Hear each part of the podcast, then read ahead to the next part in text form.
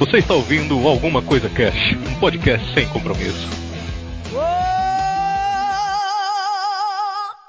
something on my mind. Won't somebody please, please tell me what's wrong? Olá, senhoras e senhores. Aqui é o Febrini e I I'm so in love with you.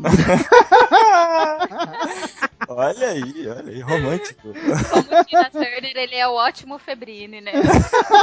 um ótimo editor, né? Ele vai editar e você vai ver se não vai sair certinho a Tina Turner. Olá, pessoas. Aqui quem fala é a Luanda. E eu sempre achei que a Elvira, a Rainha das Trevas, era a Tina Turner disfarçada. Caraca. Como assim? Durante muito tempo eu confundi a Tina Turner com a Whitney Houston. Pra mim era uma pessoa só. Ah, pode crer. Durante muito tempo eu confundi a Tina Turner com a Priscila da TV Colosso também. Aqui é o Arieira. E olha, Tina Turner é a melhor trilha sonora para aqueles momentos, sabe, né? Qualquer música dela cai bem. É. Falou aí a pessoa que tem a playlist da Tina Turner Opa. fica chamando. fica mandando mensagem aqui no WhatsApp com a musiquinha, sabe? Um pedacinho assim da musiquinha pros outros. Sentado no canto assim, em posição fetal, ouvindo a música. É. Muito bem, senhoras e senhores. Hoje a gente está reunido aqui para trocar uma ideia sobre Tina Turner, né? A rainha do rock and roll aí, essa diva foda. A avó do rock, dá pra falar já. é verdade, né? É, eu disse num cast muito tempo atrás aí que essas cantoras de hoje em dia nenhuma se comparava com a Tina Turner e com a Whitney Houston, foi apedrejado.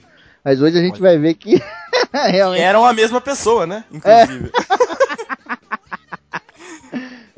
mas vamos trocar essa ideia aí só depois dos. Recadinhos da galera do Alguma Coisa Cash. Recadinhos. Ronaldo. Ronaldinho. Aê, galera! Chegamos a mais uma leitura de recadinhos da galera, Sally. Isso mesmo, Febrini? Ebrim. Ai, muito bem, leitura de recadinhos da galera do nosso programa de Watchmen.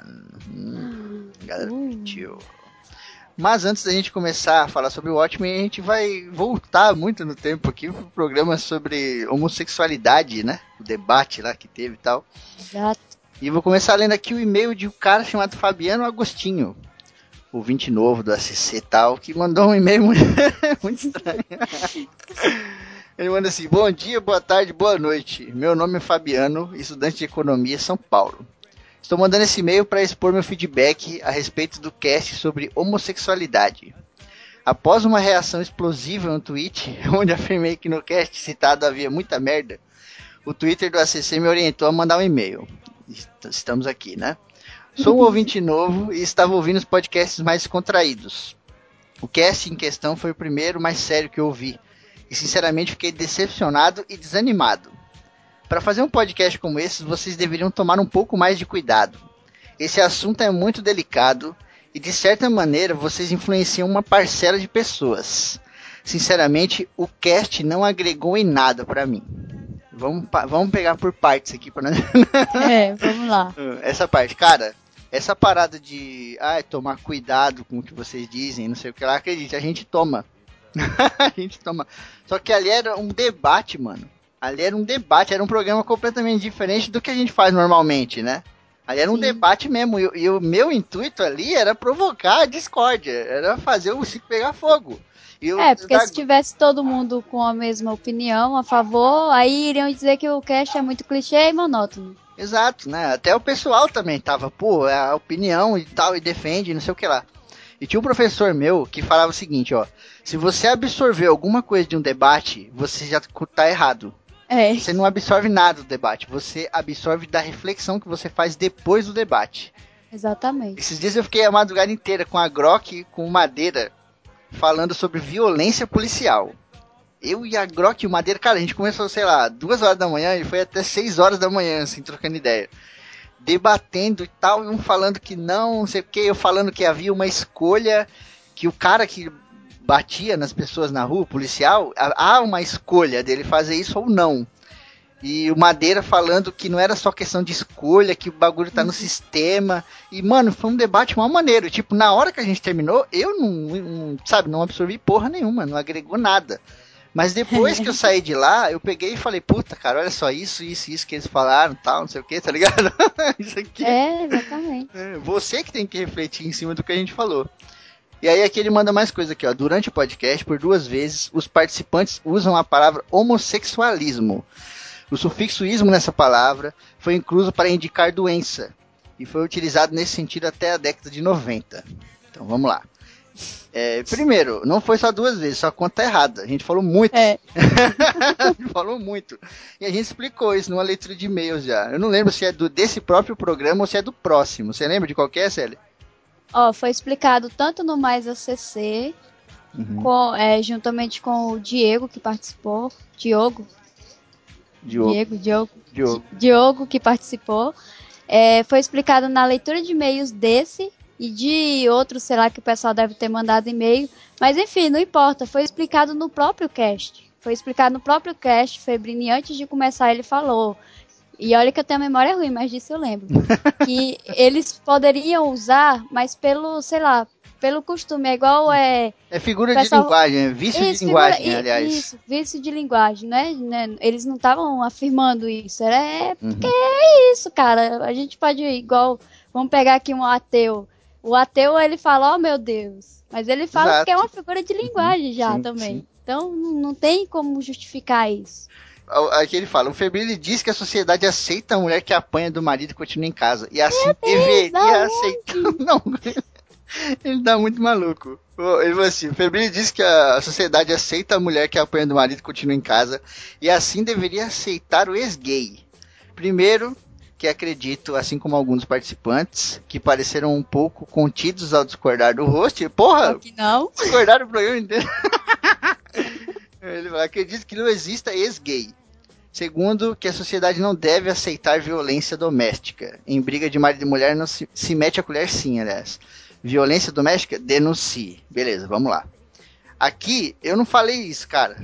Você tem que escutar esse podcast mais umas duas vezes prestando atenção, porque tá feia a coisa. Você coloca aqui, ó. É, a sociedade não deve aceitar violência doméstica. Eu também acho isso, mas isso é o que a gente acha. A sociedade é, não é só eu e você, tá ligado? É. A sociedade é muito maior do que isso. E ninguém aceita. O problema, o que eu coloquei lá no cast, é a estranheza, entendeu? É a Sim. estranheza. Eu já conversei com uma mulher que apanhava do marido e ela continuava na casa dela. Então ela chegava e falava para isso e a gente aceitava. Porque, pô, é, é, uma coisa muito estranha. É uma estranheza sem tamanho. A, a, a, gente até falou no cast do, do Watchmen, né? O, o, Manhattan falando, né, pô, qual era a probabilidade do comediante ir lá e bater na sua mãe, estuprar sua mãe, né? E nascer você aí, Spectral, tal, não sei o que. E, cara, Sim. é uma coisa muito estranha. E não dá pra gente entender. Mas o que? A sociedade tá acostumada com isso. Isso está dentro da sociedade. A gente tá falando que é certo. Sim. Por que que isso pode estar tá dentro da sociedade, que é uma estranheza sem igual, e um cara que vocês chamam de ex-gay, que eu não chamo de ex-gay, nunca chamei, um cara que deixa de sentir atração por uma pessoa do mesmo, mesmo sexo não possa acontecer. É uma estranheza tamanha como a primeira, tá ligado? É, é muito bizarro. Existem mulheres que estão é, começando a, a, sentir atração por outras mulheres simplesmente por, fat, por fatores demográficos, cara. Sim. Então, Tipo, tudo aquilo que a gente falou no cast de sentimento, de não sei o que, pessoa já nasce, não sei o que lá, e no momento ela se descobre, esquece. Existem mulheres que estão passando a sentir atração por fatores demográficos. Elas moram em lugares onde não tem homem. Só tem mulher, cara. Isso tem uma pesquisa foda. Eu trago o nome da pesquisadora para você se você quiser. Essa mesma pesquisadora fez um outro levantamento onde diz que mulheres acima dos 40 anos começam a ser preteridas pelos homens até os 40. Porque é aquele negócio, o cara quer sempre a novinha, né? Então essas mulheres sim, sim. carentes de afeto, carentes de carinho, elas começam a ter relacionamentos homossexuais. Você vê só, é um fator completamente distonante que a gente nem sabia que existia. É, eu, vi, eu já vi uma pesquisa falando sobre isso também. Não é? Então, é uma coisa muito estranha, né? Puta, será que a gente é tão cabeça fechada de não entender também uma estranheza de uma pessoa que sente atração por, por alguém do mesmo sexo falar assim, putz, eu não sinto mais atração. Caralho, não consigo entender, será que é tão difícil? Pois é. é foda, viu, mano? É, é igual eu falei no. Vou até dar spoiler agora, que é o nome Mate, no TPM que vai sair agora, Uhum. que na verdade não, não existe a normalidade. O mundo tá sempre é, em constante mudança. Então a gente não tem que se acostumar a isso que tá aqui agora na atualidade. A gente tem que sempre é, esperar essas mudanças. Sim, pô, eu coloquei um, um depoimento lá da. Um depoimento não, um vídeo que é uma mistura de coisa séria com coisa de brincadeira, né? De uma Sim. deputada, né? A deputada dando uma paulada num cara lá da bancada, provavelmente um defensor dessas coisas mais tradicionais. E ela falou, pô, o Papa João Paulo II pediu perdão pro Galileu, em nome da Igreja Católica, é, pela perseguição que o cara sofreu, tá ligado?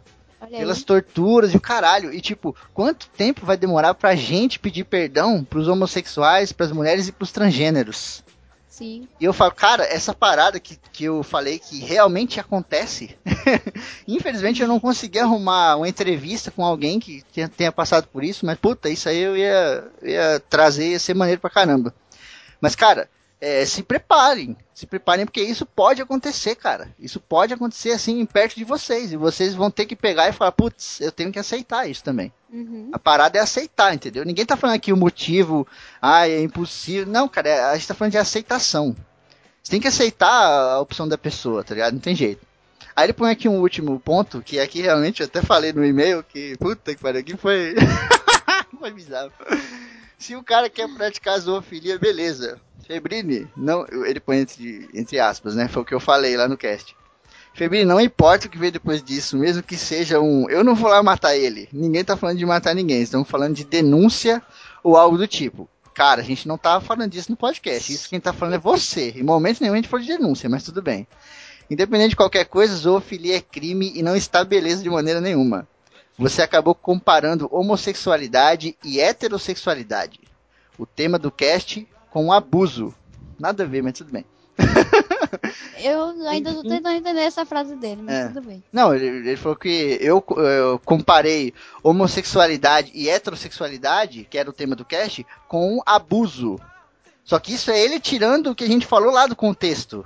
Uhum. Porque lá no contexto eu dei esse exemplo bizarro, que depois ainda falei no e-mail, que foi um exemplo na- no calor do momento, tá ligado? Não tinha nada a ver esse exemplo. Eu poderia ter dado outro exemplo, mas eu dei esse exemplo pra falar sobre a parada do respeito. Sim, Que sim. o cara sim. que pratica zoofilia, eu não vou lá matar ele. Eu falei isso pelo respeito. Tá, ele, ele fala aqui, ó, denunciem, realmente, denunciem. Ainda fui perguntar pro Madeira, o Madeira é advogado. Perguntei, Madeira, Aham. essa parada de zoofilia, como é que é aí dentro da lei e tal? O Madeira falou, é crime, porque não pelo sexo, não é um crime sexual, ele falou. É, é um crime de maus tratos a animais, é considerado maus tratos Sim, a animais, sim. tá ligado? Então, realmente, denunciem. Só que o que eu tava falando ali no contexto era que, tipo, mano, eu não vou sair por aí batendo na pessoa porque ela é gay, porque ela não é, porque ela faz isso, porque ela faz aquilo, porque ela pratica zoofilia, porque ela é ladrão. Eu não vou fazer isso, cara. Quem faz isso é a galera da Xerazade lá. tá? Foi isso que eu falei, é. É. dentro do contexto. Você tira do contexto, aí vira a frase da Kéfera falando que gostou que os aviões caiu, tá ligado? Tirou Sim, do contexto, matou tudo. Exatamente. É, eu, sinceramente, eu tô de boa, tô com minha consciência limpa quanto ao ACC, é, quanto à postura do ACC, né, desse tem nesse tema. Uhum. E 60% das coisas que ele falou, ok, aconteceu mesmo no cast, mas todas foram explicadas no próprio cast. Sim, exato. Eu digo isso porque eu escutei esse episódio umas três vezes. E eu escutei de novo pra poder responder. Ai, ai, Mas, pô, obrigado pelo seu e-mail. A gente entende os seus pontos aqui. Ele coloca aqui: existiam alguns pontos de discordância que ele queria falar aqui, né? Mas esses foram os principais. E aí ele mandou um abraço no final. Pô, valeu, é isso mesmo. Achou, tipo, discordou, achou uma curiosidade, falou, puta, aqui tá errado ali, tá ligado? Manda um e-mail, cara. O negócio é trocar ideia, pá, aquela coisa. É isso aí, obrigada pelo e-mail e não se sinta atacado. Sim. Sinta-se acolhido e bem-vindo à família CC aí, cara. Tamo junto. Agora eu vou ler aqui o e-mail do Camargon, Fernando Camargo, nosso patrão lindo. Uhum. Fala galera, mandando e-mail diretamente do trampo para não ter desculpas. Olha aí. o Watchmen posso definir em três palavras: foda pra caralho. Meu primeiro contato com o filme, que por acaso achei quando estava fuçando na internet, Fiquei interessado por ser um filme de heróis, mas me surpreendia muito. Adaptação, história, os temas inseridos, trilha sonora, puta que pariu, tudo me fez gostar dos vigilantes. Acho que, como a maioria, o herói que mais gostei foi o Rochar. Só que depois, só depois, só depois quando eu assisti o filme novamente que eu fui perceber que ele aparecia várias vezes sem a máscara. Mano, eu tava me mijando de rir cada vez que o Febrini falava Rochark. ah, não, vai tomar no cu. Todo mundo fala Rochark. A série acabou de ler ali e falou Rochar. Ninguém fala Rorschach, ou então Rorschach. Ninguém fala eu assim. Sei, eu falei do é. jeito que eu pensei que fosse. Não, mas lá. ninguém fala. O pessoal tá dando um exemplo. Olha, tem aquela cena onde o Rorschach. Ninguém fala assim, cara, pelo amor de Deus. Rochache. É Rorschach, Rorschach já era. O, o Manhattan, todo mundo fala Manhattan, ninguém fala Manhattan. É. E aí ninguém reclama, né? o pior é que era só ele falando assim. Quando assisti o filme, fui procurar pelo personagem e a minha cabeça também explodiu quando eu descobri que o nome do personagem vinha do teste psicológico de manchas, hum. mancha negra. eu não fazia ideia que o nome daquilo era teste de Rocha, Rochachi. É, Rochark. teste de Rochark. Ainda não pude ler a HQ. Comprei uma edição única na Bienal, mas veio com defeito e o lindo atendimento da editora ainda não me devolveu uma em perfeitas condições. Mas no aniversário do meu irmão mais novo, dei a revista antes de Watchmen. Rochache pra ele. Rochache? Ele é mais um que gosta do personagem. Hum. Adorei, adorei o cast, o mês das HQs foi foda e aprendi que não se pode ganhar todos. Malditos concorrentes, mal posso ver seus movimentos. Espero ver todos ou quase todos na, na Comic Conspiracy. Seus lindos, até mais. Time Arieira, não importa o que vai explodir. Ozymandias, é o culpado e isso é o que importa. Hum. ai, ai, cara, esse exemplo aí do Arieira. O Thiago queria gravar mais, queria mandar um e-mail pra explicar. Ah, foda-se, cara, já é, já acabou. Valeu pelo e-mail, Fernando. Mande mais. Você é lindo. Valeu, Camargo, pelo e-mail e quero ver suas pronúncias aí. Se você tá falando Osimandias, Osimandias, Osimandias, Osimandaias. Ociosa. Osimandias. Ninguém sabe como é que pronuncia essa porra. Vou ler aqui o e-mail do Masao Saito. Será que a gente ainda tem o barulhinho do, do Saito? Né? Deve ter. Perdido em algum lugar, faz tanto tempo. Sim, né, cara? Masao Saito, 24 anos, estudante de engenharia Petrópolis, Rio de Janeiro. Faz tanto tempo que eu nem lembro se era assim que eu falava, ou se era Masao Saito, não lembro. Foda-se, mas... Acho que era assim. É. Saudações, camaradas podcasters. Long time no see. Retorno hoje a fim de comentar sobre uma das minhas obras de ficção favoritas, Watchmen. A história em si é simples. Temos um assassinato que impulsiona a história. Mas é todo o background desse mundo e como no final esse assassinato era parte de algo muito maior que torna a obra algo tão foda. Realmente, é, é verdade. Primeiramente, devo admitir que quando ouvi falar do filme, achei que ia ser mais um filme de super-herói babaca. Porém, a abertura do filme fez mudar de ideia. Há simplesmente detalhes demais para eu citar, principalmente na versão estendida. Mas entre elas posso apontar o pôster da Sally Júpiter no apartamento do comediante, a música do perfume Nostalgia tocando ao fundo quando ele é assassinado, Coruja original impedindo do Batman ser criado, salvando o, ca o casal Wayne, o Enola Gay ser batizado de Miss Júpiter, o assassinato do presidente Kennedy ser obra do comediante e por fim o Nixon sendo eleito pela terceira vez enquanto ocorrem as revoltas contra o vigilantismo. Esses são alguns dos detalhes que fazem entender o quão diferente é esse mundo. Bem, vocês desenvolveram bem o meio do filme HQ no podcast. Não tô afim de falar do Cargueiro Negro, que ele é chato pra caralho. então vou direto pro fim da história. Embora no filme só vemos a destruição no centro de Nova York, Moscou, Los Angeles e Hong Kong também são destruídas com as máquinas de replicação de energia do Dr. Manhattan. Olha aí que maneiro. No filme mostra só Nova York, mas na verdade foi lugar pra caralho. Sim. Diferente da HQ, onde só Nova York é destruída com o teleportador. O final do filme é mais forte e faz mais sentido com a proposta da história, porque, primeiro, como milhares de pessoas de diferentes países morreram, é mais crível uma união global por medo de algo que se revelou um perigo para todos os humanos. Verdade, né? Sim. Até na, na hora lá que aconteceu o bagulho em Nova York, eu fiquei assim, caralho. Eles, eles se juntaram pelo medo, né? Porque só foi em Nova Uhum. York, então foda-se. Mas não, na verdade foi em vários lugares, né? E segundo, todo mundo de Watchmen conhece o poder do Dr. Manhattan. Isso- então, o Ozymandias usá-lo como uma ameaça para unificar o mundo é mais simples que invocar um alien povo buceta dos infernos. Meu Deus. Esse povo buceta da HQ, né? O Ozymandias é com certeza um dos meus vilões favoritos, justamente por ser um vilão com um plano que não há argumento contra. Sim, ele mata milhares de pessoas, mas com isso ele consegue garantir o futuro de bilhões. Além disso, ele não se considera um herói por salvar o mundo. Ele entende o horror que causou, mas o mundo estava tão doente que uma atitude extrema era necessária para evitar a destruição da humanidade. Bom, eu teria muito mais para escrever aqui, mas já me estendi demais. Forte abraço a todos e nos vemos na CCXP. Essa galera tá muito CCXPzuda, não? Tá, tá. É o que eu diga. Muito obrigado, Masao Saito, pelo seu e-mail, cara. Tamo junto e realmente é o que você falou. O Ozymandias é um vilão foda. Eu, eu falei do cast lá, o vilão mais foda que tem, porque não conta o plano. É, muito obrigada, Masayo! Dei uma de kawaii e desunei. Nossa senhora. A série que é otaku, né? Pra quem não sabe. Não. queria ser, queria ser. E agora, ainda falando sobre CCXP, nós estaremos na Comic Con Experience em vários Sim. dias, olha aí. É, mas acho que resumidamente nós vamos estar lá no sábado e no domingo. No sábado e acho- na, na quinta e na sexta, se eu não me engano, o Raul vai estar lá. vai estar lá também na CCXP? Sim. Ah, então olha aí. Vai estar o Raul, eu acho que o Thiago também vai nesses outros dias. Mas, tipo, com- o que eu posso confirmar aqui é no domingão.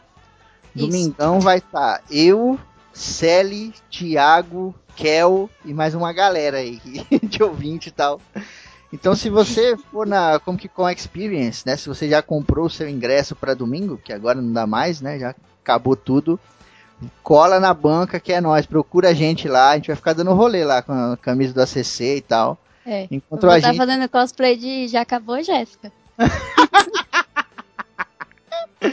É, e aí, chegou lá, cara, viu a gente, chega, troca ideia, pá, não, não fica com vergonha não, tamo junto.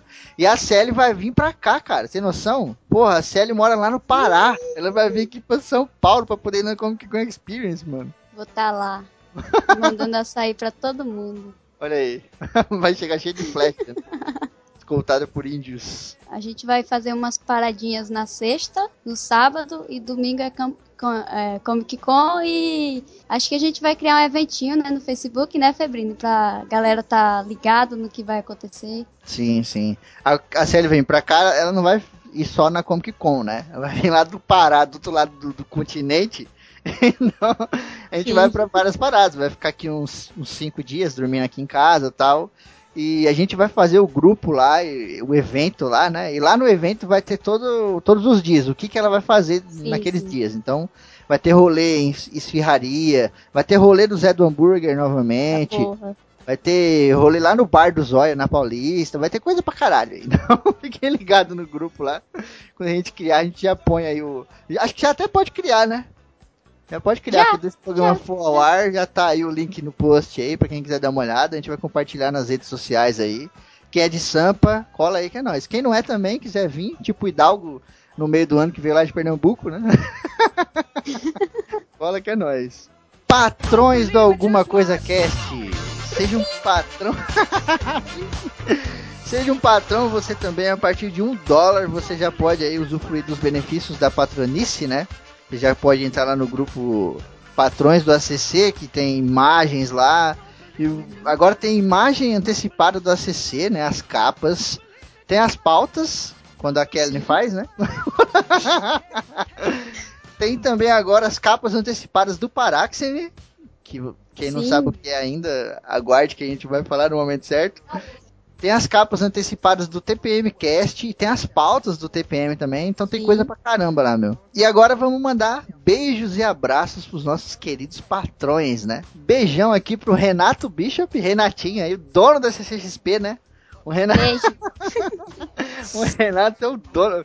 Como é que é? O pessoal chama ele o Amaury Júnior da internet. Vai estar tá lá na Comic Con com a gente lá e tal. É, sim. Beijos e abraços também para Ricardo Cruzato, meu grande amigo Ricardo aí, patrão do ACC.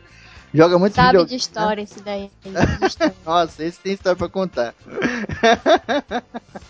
É, beijos e abraços pra Rô, nossa querida Roberta Leacone aí. Que o nome dela. Dom, da Dom. É, né? Roberta Locaine, como diria o Raul. Beijos e abraços pro Fernando Camargo, o patrão mais colorido do ACC. Beijos e abraços também aqui pra nossa querida Rafa. A Rafa que tá lá nos Estados Unidos, não é Canadá, velho.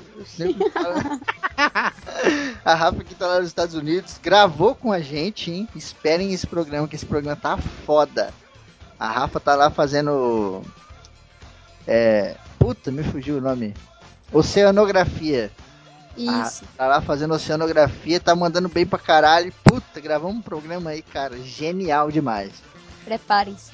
Prepara, que agora é hora. Não, sacanagem. Beijo e abraço pro nosso querido Jonatas Madeira, advogado do ACC, cara. O Madeira é. Meu conterrâneo. O Madeira também vai vir, viu? É, até aqui já falando, o Madeira vai vir lá de Manaus aqui pra São Paulo, cara. Puta mancada, né? Quase esquecemos de falar aqui. Sim, sim, sim. Nossa, falei igual um gaúcho agora, né? Puta mancada. Ah, quase esquecemos de falar do Madeira. Madeira depois de mais.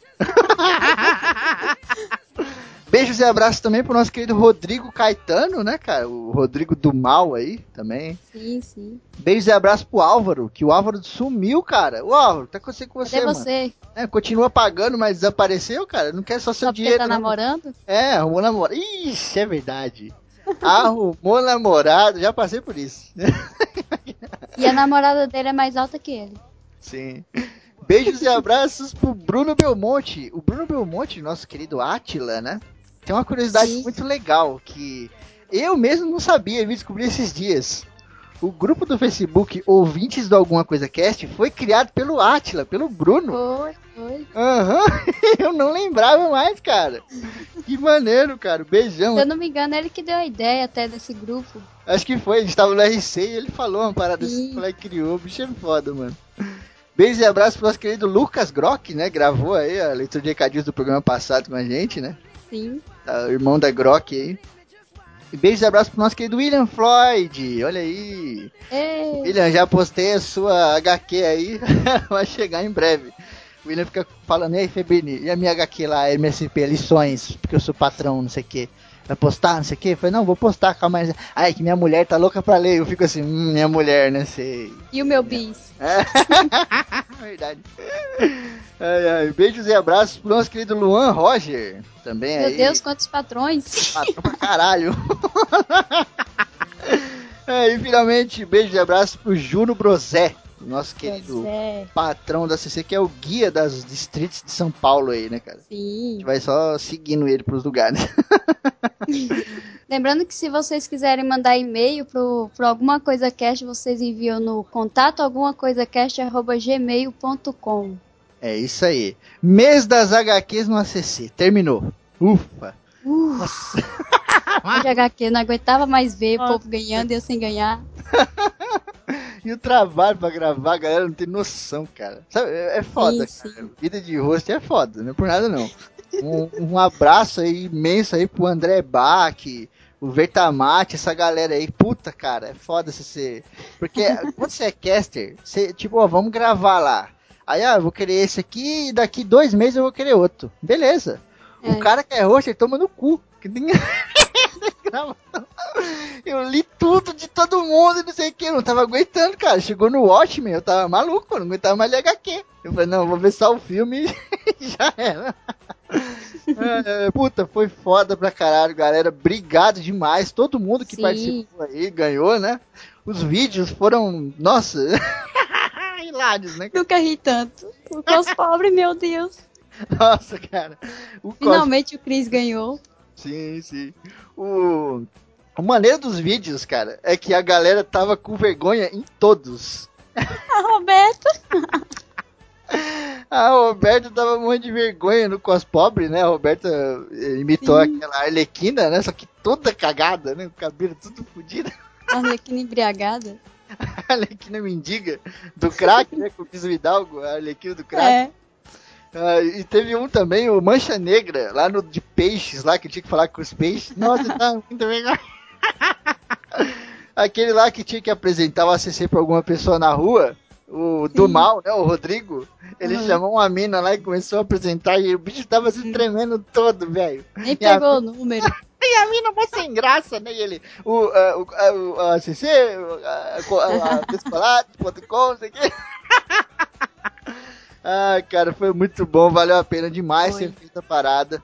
Vamos começar a enviar os HQs, então vai demorar um pouquinho, não esquenta a cabeça, fica Sim. na moral.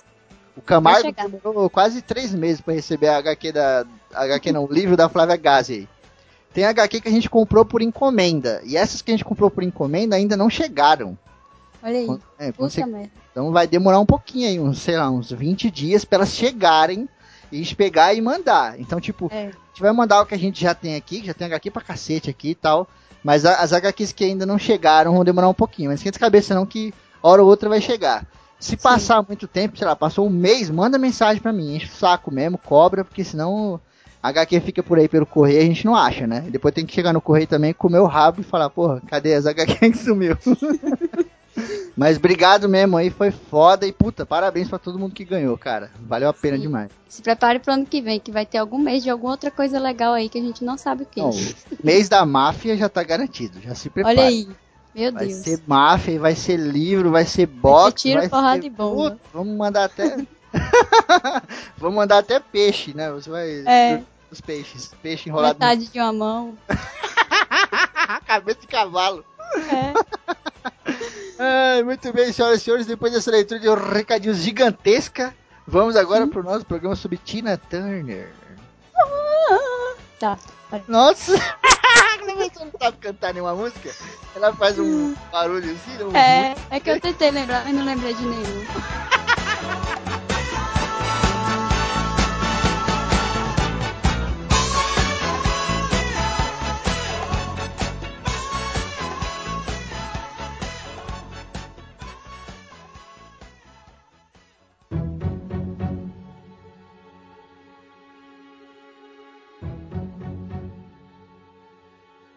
A gente precisa primeiro deixar claro que a Tina Turner não se chama nem Tina, nem Turner. Não, Turner ela virou depois, né? Mas ela não era Tina, né? É parente da Sandra Bullock, na verdade. Exato, exatamente. ela se chamava Anna May Bullock. Ela nasceu em novembro de 1939. Nossa, Olha aí. faz muito tempo, né, cara? Faz tempo, cara. Ela nasceu numa cidadezinha bem pequena no, no Tennessee, né? E ela era de uma família batista. E aí que ela começou a cantar desde criança no coral da, da igreja, né? Como muitos cantores, né? Que A vieram. maioria dos cantores negros dessa época co- começa na igreja, até porque eles não tinham muito espaço pra isso, né? Uhum. Isso, isso- isso é uma coisa muito boa, né, cara? Se você parar pra pensar, né?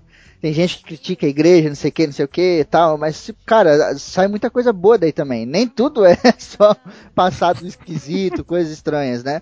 Por exemplo, esse tipo de, de cantor, tipo a Tina, B.B. King, próprio Ray Charles que a gente falou, eles vêm dessas raízes e, cara, isso é soul puro, né, cara? É verdade. É aquele bagulho que empolga, né? Que encanta, né, cara? O próprio Johnny Cash, né? Ele cantava Johnny música Também. gospel. O Elvis cantou música gospel também. Exato. A música tem que ter um. Não tem que ter, né? Quando ela tem, ela é muito mais foda, que é aquele bagulho que dá aquele estouro, tá ligado? Você vê muito isso nesses programas que a Areira gosta aí de. The Voice. The Voice, essa parada, né? Quando o cara vem cantar, e aí, tipo, tem um momento que sobe a música e tá, tá, tá, e o cara dá aquele berro, aquela, sabe?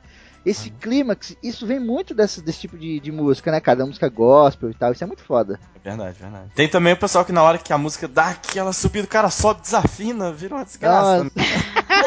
Aí o Ariel não vira cadeira lá na casa dele. Não, não vi. Nem eu, nem a Cláudia Leite. Ai, que bosta. Ai, meu Deus. Mas assim, a, a Tina Turner tem. Bom, eu sou beat da Tina Turner, né? Que nem eu sou beat do Tarantino. É, então. Porque, assim, tem a biografia dela, tem entrevistas, tudo, que ela fala que, na verdade, o casamento da mãe e do pai nunca deu muito certo. E quando a mãe estava grávida dela, que era a filha mais nova, né? A mãe queria se separar, mas não separou porque estava grávida. Então, ela sempre sentiu um pouco de rejeição por parte da mãe, assim. Na verdade, ela nunca teve uma relação muito boa com a mãe. Ela sempre sentiu que a mãe não gostava dela. E ela sempre foi uma criança muito sozinha. Na verdade, ela tinha a irmã dela, que era a Aileen, uma das irmãs, que era mais próxima. Mas ela sempre era uma criança que, que ficava sozinha nos cantos, ouvindo rádio, assim, ouvindo as músicas e ouvindo, ouvindo as, as dramatizações que tinha no rádio na época também, né? E daí que surgiu essa vontade dela de ser tanto cantora quanto atriz, né? Que depois ela vai acabar, né, sendo Mas, cara, dois. é aquela parada, né? Você vê a, a infância muito conturbada, né? As Sim. meninas no TPM fizeram um cast de Nina Simone, né? Uhum. Lá também você vê essa parada. Meu, essa galera de, dessas décadas muito antigas, tipo década de 30, 40, 50, sabe? Meu, era muito complicado ser negro, cara. Sim. Era puta, sabe? Hoje em dia já é foda ser negro. Tem muita hum. gente que, né, sofre preconceito até hoje, infelizmente. Mas nessa época era foda, porque era muito separado, tá ligado? Era muito excluído, era muito pobre, era muito desigual. Então essas, essas pessoas elas ficavam meio que perturbadas, né, cara? Uhum. A própria Tina Turner levou um pouco disso, né? Da mãe dela não se dar bem com o marido. Tem algumas pessoas que Sim. dizem até que o, o, pai dela batia na mãe dela, né? É, tem. Então tem. esse bagulho fica dentro dela, né, cara? A gente vai ver aqui no cast depois, durante a história, que tem momentos que ela entra em contradição com a própria história da mãe, né? Sim. Ela sim. fala, puta, eu não quero ser, né, igual minha mãe foi. Uhum. Tá? É foda, é, é complicado. E aí, inclusive, a mãe, quando a Tina Turner tinha 11 anos, ela fugiu de casa e abandonou. E tem uma entrevista dela que é muito legal que ela fala. É legal, não, né? É, interessante, né? Não, não, é interessante. que ela fala exatamente isso, que a gente é sempre traumatizante, mas a gente costuma ver o pai que sai, né, de casa. Mas quando a mãe abandona a casa, sai de casa e deixa os filhos, sabe? E ela é e a. É uma rejeição muito maior, né? É, cara? sabe? E ela fala que foi muito difícil isso para ela, né? E aí acabou que disso o pai se casou de novo e ela e essa irmã, que é a Aileen, que sempre foram muito próximas, cantavam, né, tal, elas foram morar com a avó, né, no, em St. Louis que aí sim vai ser o, o local chave para o início da carreira dela e para onde ela vai conhecer o Ike Turner depois, né? Vai ser tudo em St. Louis, né?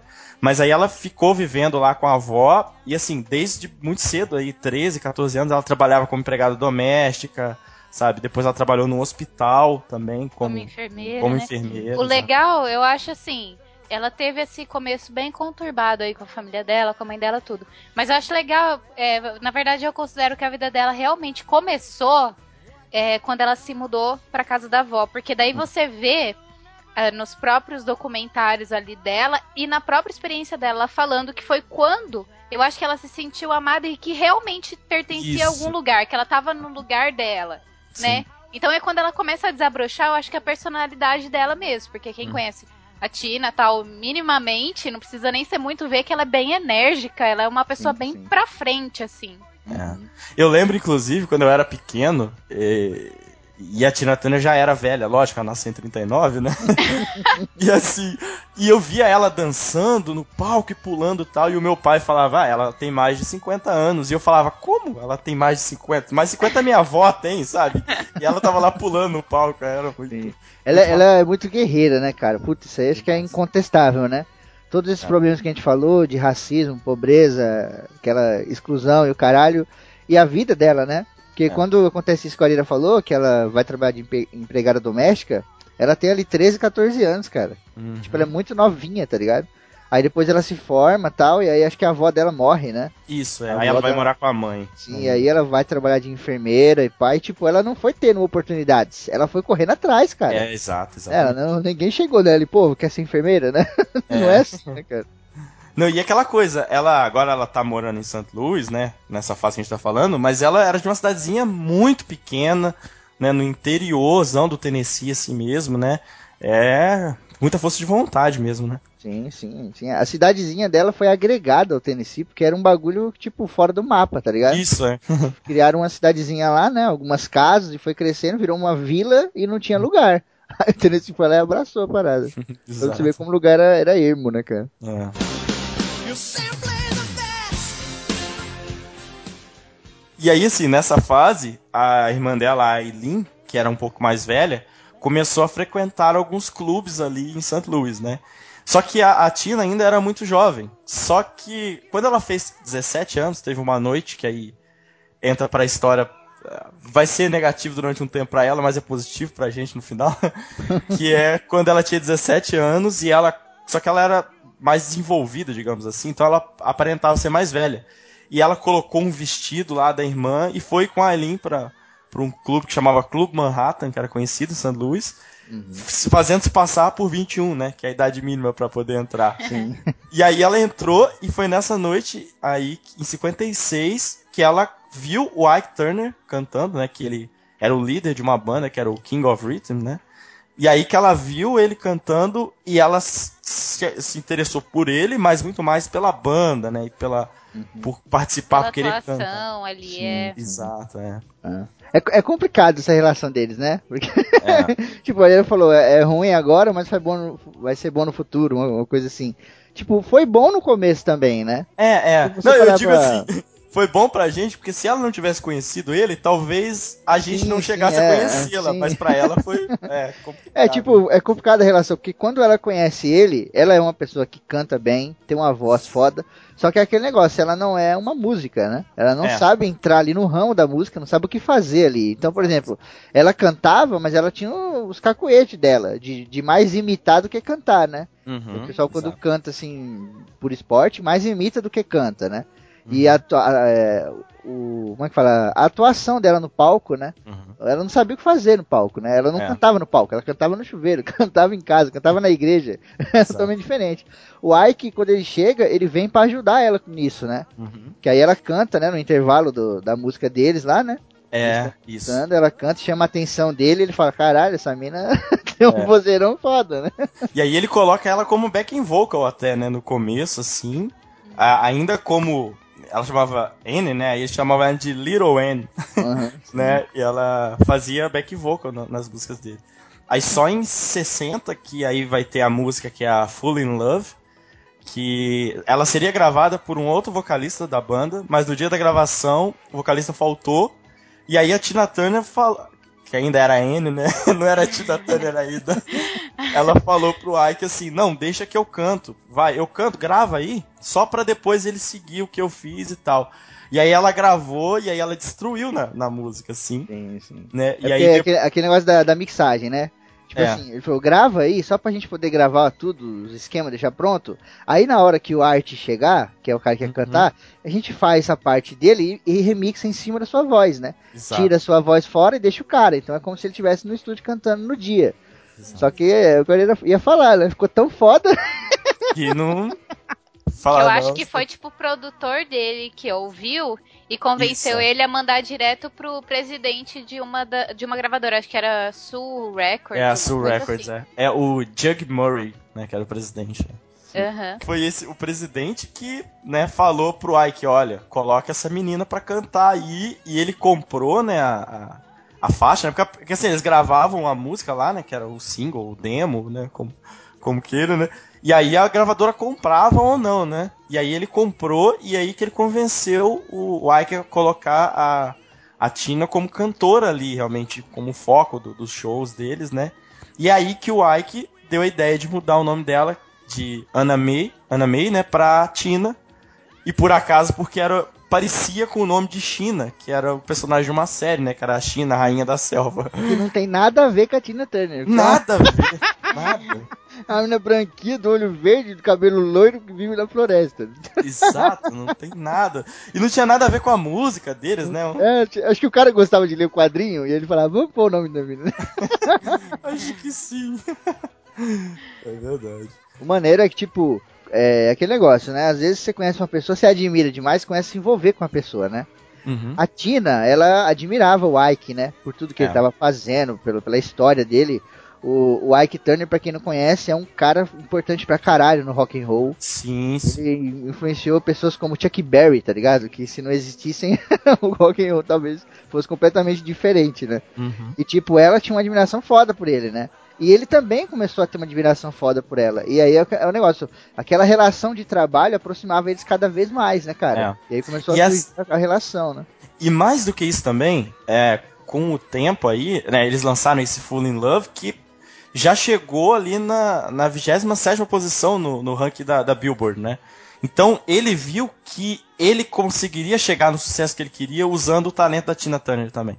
né? Então ele começou a ver que, olha, eu preciso cercar essa menina né, para que ela continue aqui, porque ela tem um talento e, e eu vou conseguir chegar lá junto com ela. Sem ela, talvez eu não chegue. Exato. E aí isso vai cada vez, né, crescendo e se tornando uma bola de neve lá no final, né? Sim, sim. Porque, tipo, hoje em dia na música tem uma máfia do caralho. A gente sabe, principalmente no meio sertanejo. Tem uma máfia desgraçada, tá ligado? E, tipo, nessa época a máfia era muito pior. era muito Uhum. bizarra, né? De nego fingir casamento, fingir a porra toda. O Ike, ele foi importante pra Tina por uma série de coisas, mas, tipo, ele não era santinho, né? Não, Ele era é, filha da puta. Então o cara Ele tinha uma... menos era, era santo, É, né, meu? menos era santo, né? Então, o cara, ele, ele tinha essa visão mesmo que o Arieira falou. O negócio dele era o business, tá ligado? Vamos Uhum. botar pra frente, isso aqui vai ser show. Porque ele falou, mano, eu tenho tudo. Aí depois ele falou, puta, falta uma coisinha, tá ligado? Hum. E a carreira do maluco, ela tava foda, ele era respeitado, não sei o que, mas não dava aquele boom, tá ligado? Não. Ele falava, mano, falta uma paradinha. E aí quando chegou a Tina, encaixou ali naquela, naquela pecinha do quebra-cabeça que tava faltando. E ele ficou doido, né? Ele falou, não, É. isso aqui eu tenho que fazer funcionar. É, e aí, em 62, eles casaram, né?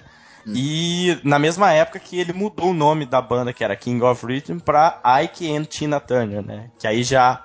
E aí, assim, você, a gente vê que ele realmente queria dar esse. eh, chamar atenção pra ela, porque a, a gente vê a Tina Turner até hoje, né? E desde sempre ela é um espetáculo no, no palco, né? Uhum. né? A performance, tudo. E aí Ah, ela ele. é mega enérgica e ela tem a cara do rock and roll, né, cara? É, é verdade. Ela assume risco, né? Ela se ela dá a cara dela tapa e ela vai, ela dança e ela as roupas dela é, são bem chamativas, sabe? Sim.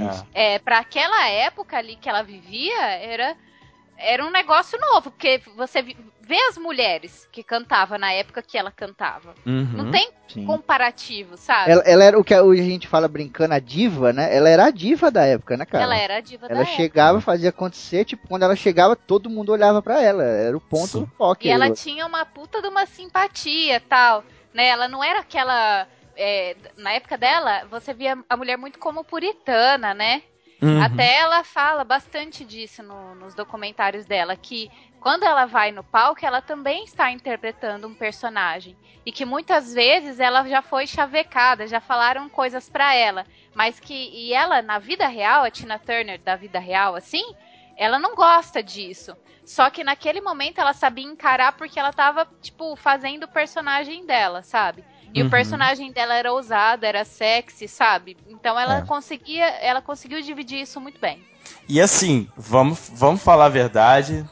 A gente tem que citar, porque não tem jeito. É um, um dos pares de perna mais bonito que eu já vi na vida, então, né? gente, até hoje, até Cara, hoje. Até hoje, com 75 anos, ainda bota muito menininha É, aí sim. no A bolso. bicha é foda mesmo. E o sorriso, né, cara? Uma coisa que me encanta nela é o sorriso. A mulher tem a boca gigante, cara. Eu tava falando aqui antes de começar a gravar. Tem 68 dentes na boca da mulher, cara. Na parte de cima. Na parte de cima. e é branquinho, assim, lindo. É. E são certinhos. Você fala, caralho, parece que foi feita a laser o bagulho. o sorriso Ela- dela é muito louco. Ela tem. O, é, o lábio dela também é muito bonito, assim, né? Ela, é, realmente ela é muito bonita. Ela Mas assim. tem, ela tem as características mais marcantes, da, por exemplo, do negro, né? É, de uma forma muito sim, simétrica, assim. Ela é muito bonita mesmo. Você vê ela, as fotos dela de quando ela era jovem. É que quando ela era jovem tinha essa besteira toda de é, colocar as pessoas brancas num pedestal. Mas ela era muito linda. O rosto dela é. parecia de uma boneca. Sim, sim. Tinha até um pouco daquele negócio do, do, do, negro ter que ser o branco, né? A mulher negra sim. tem que ter o cabelo liso, não sei o que. Tipo, a Tina é, é loucona, né, mano? Com a perucona pro é. céu já era. tá certo. É verdade. Ai, meu Deus. Foi a peruca da Priscila do TV.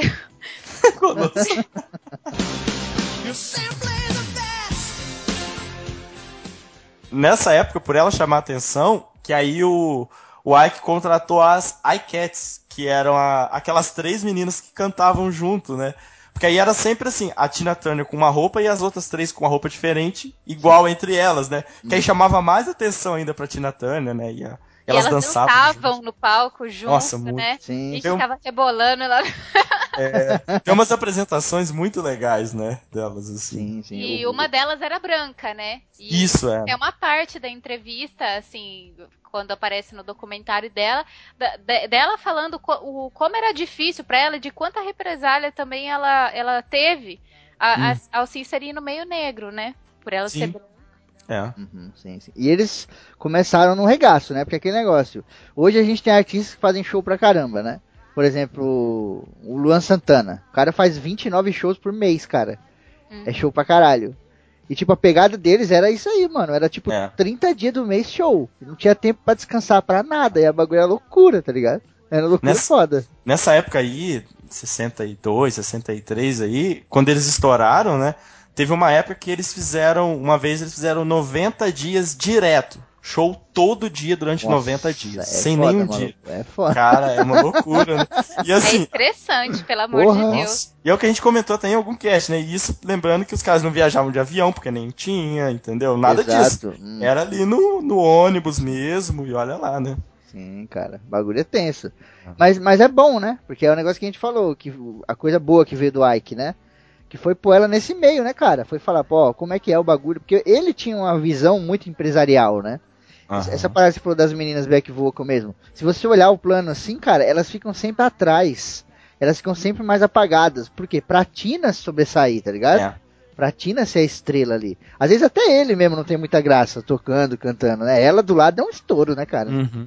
Não tem como. É, parar. e até, sei lá, as meninas às vezes estão com as três com uma roupa preta e a Tina Turner tá com a roupa dourada, brilho. Exato, é, uhum, sim, sim. É. é. bem destacado, né, cara? É, isso é verdade. É que ela é uma pessoa com muita presença de palco, né, cara? Vamos, assim, vou colocar um comparativo bem tosco. Mas que todo mundo fala aqui no Brasil, por exemplo, que Ivete Sangalo é uma pessoa muito pra cima, muito enérgica, muito. Uhum. Então vamos dizer que ela é tipo isso. Mesma energia é. que uma Ivete Sangalo tem no palco, ela tem né? Sim, sim. No palco também, mas fazendo rock and roll. E a parada que é aquele negócio que é natural, né? Que é tipo é, é dela. É, isso, é, exato, é dela. É não tem como tirar, não tem como desvencilhar. Sim, a, a, pegada da Tina é essa. Ela canta uma música romântica, ela é loucona, mano. Ela... É, Isso é verdade. Até tem no documentário a, a Simple the Best, né? Que foi feita principalmente pro Paul Young cantar.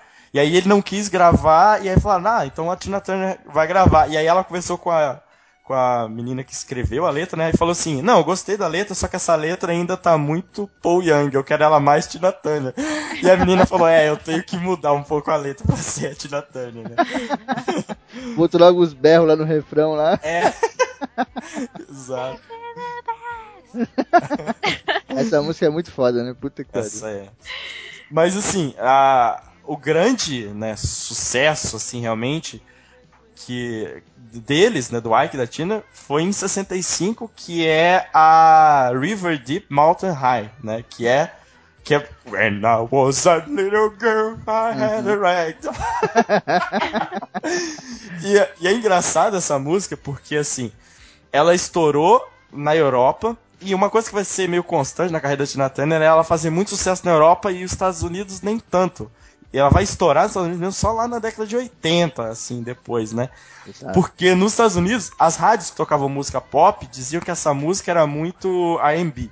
E as rádios que tocavam R&B diziam que a música era muito pop. Então, uhum. ninguém queria tocar, né? Mas pelo sucesso da, na Europa, eles foram para fazer uma a abertura dos shows dos Rolling Stones durante um tempo. E ali a Tina Turner começou a amizade com o Mick Jagger, que foi extremamente importante, principalmente depois do divórcio dela. Casa ela... perfeitamente, né? Porque parece Nossa. que ele é a versão calças do da Tina Turner. Exatamente. É, as danças, imagina. É verdade, exatamente. É, tem uma, uma declaração do próprio Ray Charles. Os caras falaram uma vez, quando você quer chorar, o que, que você escuta? Aí ele falou que escutava Frank Sinatra. Aí eu falei, quando você quer dar risada, dançar, o que, que você faz? Aí ele falou, tira a Turner. eu achei que o, que o Ray Charles tinha falado que nunca viu uma mulher igual a Tina Turner. Essa loira é um espetáculo. Ai, cara. olha, não, essa, o, o Arieira geralmente tem piada ruim, mas essa foi boa, amigo. Rapaz, tô ligeiro, tô ligeiro. Ai, Vem de um histórico terrível de piada. calma, calma que vai vir pior aí. Vai vir desgraçada já já. Mas assim, dessa coisa do, do desse sucesso na Europa e aí, na Europa, as pessoas olhando pra Tina Turner, o Ike começou a ver que, opa, eu tenho que tomar cuidado pra eu não perder a minha galinha dos ovos de ouro, né? E aí, na volta da, dessa, dessa turnê, não foi bem uma turnê, eles foram para abrir os shows do Rolling Stones, ele, ele volta e ele cria a própria gravadora, porque aí ele que ia gerenciar tudo, né? Então, tava tudo no controle na mão dele. Né? E a, tipo, e tipo que nem o marido da, da Nina Simone. Pronto. Isso, é exato. Tudo, gente, é tudo o mesmo perfil de psicopata. Eu não entendo isso. É. é Deus é, que é livre coisa... nessa época. Não, é, é aquela coisa que eu falei, né? A vida do cara, meu, vai, vai deixando o cara maluco, né? Uhum. O cara vai ficando, pô, você come terra a vida inteira. Quando você começa a comer uma coisinha melhor, você não quer perder aquilo, né, cara? Você não quer voltar a comer terra. É. Os caras eram máfia, né? Não tinha jeito. E, e, tipo, é importante falar que mesmo quando a Tina tava com o Ike, ela já pensava em projetos paralelos. Ela Isso, é. pensava é. em fazer, tipo, fazer aqui um CDzinho paralelo, umas musiquinhas que eu gosto, tipo, cantar, assim, regravar, né? A própria música uhum. do Ray Charles e coisas do gênero, assim. E isso aí é o que ele falou, ele começou a falar, putz, será, né, meu? É. Será que isso é maneiro? Será que ela não tá me traindo, né? Pois é. E aí, assim, nessa época, como ele tava gerenciando a gravadora e, todo, e tudo, ele começou a usar muito de álcool e drogas até para ficar acordado, né, trabalhando ali e foi ficando mais violento, né? Então, nessa época que começa já os problemas. E assim, a questão não é só que o Ike batia na Tina Turner, não que isso seja pouco, né? Mas mais do que isso, ele abusava psicologicamente da Tina Turner, né? Então, ele colocava Eu na cabeça era tudo, psicologicamente é. agressivo, ele sexualmente abusava Sim. dela. Então, isso daí, para uma pessoa que vive. Imagina, você vive dentro da mesma casa que essa pessoa, essa pessoa leva a tua vida profissional na mão, leva a sua vida particular na mão. Uhum. Você imagina a pressão psicológica que é em cima da mulher, viver então, nesse meio, não tem, é a mesma coisa que aconteceu com a Nina, né? E ainda assim eu acho que ela foi muito forte, cara. Eu Sim. acho que no caso dela é pior do que o da Nina ainda, cara. Porque o foda é, tipo assim, ela sofria esse tipo de coisa, ela tava ali com ele o tempo todo. Então ele tava é. o tempo todo, sabe aquela pessoa Grudado, chata pra caralho, enchendo o saco? O tempo todo, porra, eu que coloquei você aqui, se não fosse eu, você uhum. tava lá ainda, lá, sem fazer nada naqueles clubes à noite, cantando pros bêbados, tá ligado? É. Devia rolar uns papos assim o tempo todo, mano. Isso exato, aí é mais maluca, né, cara? É, isso que o Febrinho falou é verdade, que até pra manter ela ali junto, ele falava, olha, eu que tomo conta de tudo, sem mim não existe você. Então, se você me abandonar, você vai voltar para lá, tudo que você construiu vai embora, entendeu? Exato. Ele ia colocando isso na cabeça dela, né? Sim, e tipo, esses trabalhos paralelos que ela começou a fazer e pensar e etc., era uma parada que era tipo um. Ela queria fazer, tá ligado? Hum. Ela falou, mano, eu me sinto confortável, me sinto à vontade e vou gravar. Então, ela não fazia isso para ser sucesso. Tanto que a divulgação em cima não era muito grande, né? É. E aí o que acontecia? Que esses álbuns paralelos não faziam muito sucesso. Mas não fazia sucesso porque era ruim. Não fazia sucesso porque não era para isso, tá ligado? Ela uhum. não criou um negócio para ser mais fora do que ela e o Ike juntos, né? Só que aí o Ike usava isso contra ela, né? Falou, olha aí, você tá fazendo esses trabalhinhos paralelos, olha que bosta que é, ninguém tá nem vendo. A galera tá olhando pra gente. E tipo, obviamente que tava olhando para vocês porque ela queria isso, né? É. Se ela quisesse o contrário, talvez fosse diferente, né? E ela acreditava nisso, né? Ela falava, poxa, é verdade. Exato, né? é isso que é foda. Pô, o tempo todo ali nego falando merda no seu ouvido, cara, é foda. É, é.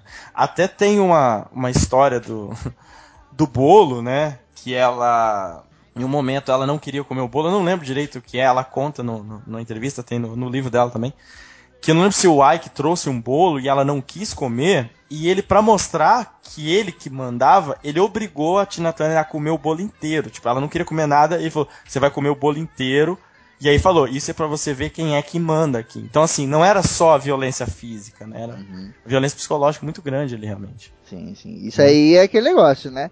Vai refletir no, no palco, né, cara? Não tem como, né? A Também. pessoa é, ser atura até certo ponto, né? Igual o pessoal que vai pra fazenda aí. Vai pra fazenda, tá atuando, depois de uma semana o cara tá louco. Cagando na mão, passando na cara. ninguém aguenta, né? E isso refletia no palco, né, cara? Ela Também. começou a ficar zoada. A mídia, entrevistas, o caralho, né, meu? Os paparazzi é. louco em cima. Começou a ver que a mulher tava diferente, né? Isso aí foi é. acabando com o show, né? Foi diminuindo o show, convite, a porra toda. E o filho da puta do Ike botava a culpa nela, né? Exato, é exato. culpa sua. É. Foda, né? É uma situação desgraçada, né, cara? Até porque, assim, é, em 73, eles lançaram aí o, dos, que acho que foi o maior sucesso deles na, na carreira junto aí, que é a regravação do Proud Mary, né, do, do Creedence, Creedence. que chegou aí no topo da, da, das 10 músicas da Billboard e tal. E ali de, o Ike começou a querer sempre ter mais um grande hit, uma música que fizesse tanto sucesso quanto, e não conseguia. Então é exatamente o que o Ben falou, ele começou a ficar cada vez mais violento, colocando a culpa na, na, da, da carreira, não tá indo nas costas da Tina Turner, né? E aí em 75 teve o filme lá, o filme Tommy, que ela fez e foi extremamente elogiada, né? O filme foi indicado a Oscar e tudo mais. E mesmo com o sucesso do filme, ele continuava dizendo que a culpa da, deles não estarem fazendo tanto sucesso mais era dela. Então, sabe, a mulher tava fazendo sucesso sozinha, como quando tá junto com ele, a culpa é dela, sabe? Uhum. Mas era o que ele botava na cabeça dela, né? Sim, sim. É foda, né, cara? É o que a gente falou, né? Vai vindo, além de todos esses problemas, vai vindo o passado dela, né? Também. Ela vai lembrando muito da mãe, né, cara? Uhum. Ela fala, puta, aconteceu toda aquela história com a minha mãe, eu conheço, eu sei como foi embaçado pra gente, e agora eu vou passar pela mesma coisa, cara. E aí, é. apesar dela ficar um tempão ainda, né, aguentando essa parada, tem um dia que ela fala, não, agora chega, né? É. Acabou. Teve um dia em 76 aí, já tava bem próximo do, do, do final, né? que ela resolveu que ela ia. Ela tomou 50 pílulas de Valium para que ela passasse mal e tivesse um colapso durante o show. para que as pessoas vissem que tinha alguma coisa errada com ela, né? Só que ela acabou passando, começou a ficar meio grog antes, e as iCats lá, né, elas viram que tinha alguma coisa errada com ela e levaram ela pro hospital. E aí ela conta que quando o Ike chegou no hospital, o que ele abriu a porta e viu, ela ainda estava meio inconsciente e ele virou e falou para ela: "Sua puta, você quer arruinar a minha vida?" E aí ela é tentou foda. responder e aí ele bateu nela no próprio hospital, entendeu? Ou seja, o cara é, até pela questão de droga, o desespero de ver né, a carreira não indo como ele pretendia e por ser agressivo mesmo, né, ele estava totalmente fora de controle, né? Exato, é, é aquela mistura que nunca pode acontecer, que é ambição com álcool. É. Inveja com álcool já é uma bosta. Agora, ambição e álcool, cara, fudeu sai de baixo, que a pessoa é capaz de qualquer coisa, tá ligado? É, uhum. porque o álcool, na verdade, ele te liberta para você, ele te tira o filtro, né? É um potencializador, né? É. Exato. Ele te tira totalmente o filtro do que, que é certo, o que, que é errado, o que, que é ético, antiético, é. moral. O álcool te tira tudo isso daí, daí Exato. você só faz aquilo que você quer, né? Porque o, o Ike, o Ike, ele não era assim porque ele bebia, não, ele já era assim. Exato, exato. Só que lembrado. o álcool potencializava isso. Então, quando uhum. ele bebia, quando ele usava droga, o caralho. Ele se ele sentia encorajado. Ficava, pô, né? sou poderoso, tá ligado? Eu sou é. foda. Ele falava, ai, que delícia, ai, que forte. ai, que loucura! é, por isso que ele perdeu um monte de ação aí, agora tá pobre. Né? É, é verdade. É. Não, mas o, o maneiro é que, tipo assim, em 78 eles separam de vez, né? É. O legal é você dar uma olhada na discografia, cara. Você olha a discografia, mano, tipo de 60 até 78, assim, tipo, todo ano tem no mínimo um. Uhum. Tem ano que tem 4, 5 álbuns que eles lançam, cara. Eu ficava assim, mano, como é que consegue? É, é. é uma loucura, cara. É uma loucura. Você eu acho que também, talvez eles lançassem aqueles álbuns que tinha às vezes duas músicas, né? Era diferente um pouco, né? Então, os, esses álbuns que eles lançavam era de três músicas para cima. Uhum. Fora os singles, que os singles uhum. aí era música pra caralho, não dá nem pra falar. Mas mesmo assim, cara, você lançar um monte de álbum todo ano durante é. 20 anos praticamente sem parar, É muito foda, né? E aí quando começa a dar esse declínio, vem a separação, o que acontece? Imagina que de uma hora pra outra não tem mais, tá ligado? É. A é. galera sentiu, né, o baque. Falou, puta, olha aí que merda que aconteceu, né? Só, só contar rapidinho como foi o, o dia que ela largou ele, que é bem massa, assim. Acho que quem gosta da Tina Turner vai levantar e falar, é, porra! Até quem não gosta, né, cara? Porra. É, claro. É que né, eles estavam no show em Dallas e voltando do show pro hotel, eles discutiram no, no carro e ele bateu nela no carro, né? Aí entraram no hotel e ela falou, ela pensou, né, agora é a última vez. E quando ele dormiu, ela saiu do hotel, pegou as coisas dela e foi embora e nunca mais viu, né? E ela até ela fala que ela saiu do quarto, a única coisa que ela levou era 36 centavos que ela tinha no bolso, mas ela sabia que mesmo assim ela não queria mais aquilo. Então assim, é, acho que é bem marcante essa coisa do ela não tinha nem dinheiro para pegar um ônibus, sabe? Mas ela não queria mais, não dava mais. Mesmo que se a carreira dela acabasse tudo, ela não queria mais, né? Não dava mais pra sustentar exatamente. É foda. Isso é bem E massa. vem todo o preconceito da sociedade também, né? A Também. gente, tipo, aí ela termina em 78, ela vai assinar contrato só em 83. E, Isso. tipo, muitas gravadoras recusavam a Tina porque conheciam a história do casal. Uhum. E aí nego falava, não, mas você tava lá com o cara, e aí de uma hora pra outra você decidiu que não queria mais. E se você chegar aqui e decidir que não quer mais? Tipo, é, excluindo qualquer motivo, tá ligado? Uhum. Tipo, foi, apoiava, não, foda-se, você é artista, tá Naquela ligado? época não tava nem. O povo não tava nem aí, essa era a verdade. Sim, sim. é, Naquela época a puta sempre era a mulher. Mesma Uhum. coisa acontece com todas as outras cantoras, gente, dessa época. É Até hoje coisa. acontece, né? Imagina naquela Sim. época. Até hoje. Sim, Você não lembra esses tempos atrás a Rihanna aí apanhou do, do cara lá? sim, sim. É. E assim, e ela tinha 37 anos, né? Ela foi recomeçar. Não é nem recomeçar, né? Ela foi começar uma coisa nova, né? Praticamente. Por- né? Com 37 anos, assim. É um. Acho que é o que a gente até comentou um pouquinho. Acho que assim.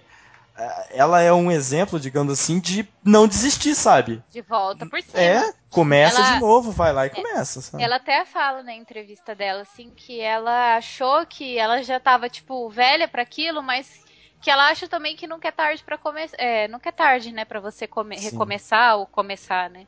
Então ela apostou nisso e foi, eu acho isso muito bacana, né? Ela é uma pessoa muito. É muito difícil você encontrar uma pessoa assim, mas eu acho que ela é esse tipo de pessoa que tem uma. Auto, ela au- se automotiva.